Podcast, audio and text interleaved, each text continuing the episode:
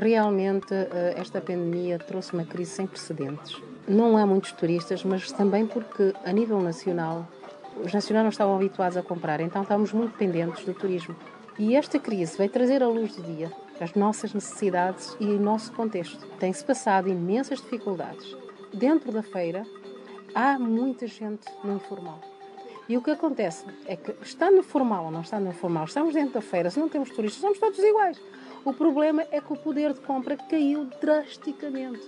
E há pessoas aqui que eram agricultores antes, ponteiros, aliás, alguns até eram ponteiros, e já eram lavradores, largaram para vir para aqui. Na altura dava, foram levando desta vida um, um, como se fosse uma profissão, e não têm agora outra coisa, já nem sabem ser agricultores. E o que acontece é que não têm saída. E estão numa situação sem apoio. Normalmente, uh, nos outros países ainda tiveram algumas subvenções, nós não tivemos absolutamente nada. Vieram-nos uh, uh, algumas entidades, vieram-nos visitar, mas até agora zero, nada. Até agora alguns, alguns indivíduos que estavam cá a trabalhar que desistiram. Nós já tínhamos artesãos de um certo nível e gabarito, não é por acaso que uh, na lusofonia, no, na Feira Lusófona de Macau, no, nos últimos três anos, nós tivemos um bom desempenho.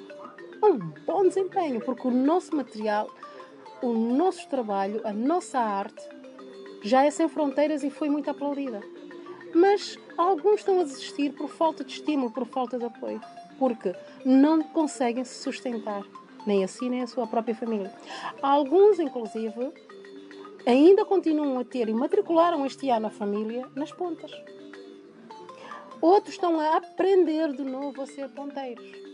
Isto não é dizer que é como a bicicleta que se aprende. Não, porque para começar de novo, quando chegam lá, é porque os irmãos já estavam a trabalhar uh, uh, no campo familiar, ficaram lá muitos anos, têm que se integrar de novo. Nem todos estão a conseguir. Há conflitos depois também lá na Tabanca. Está a movimentar muita coisa.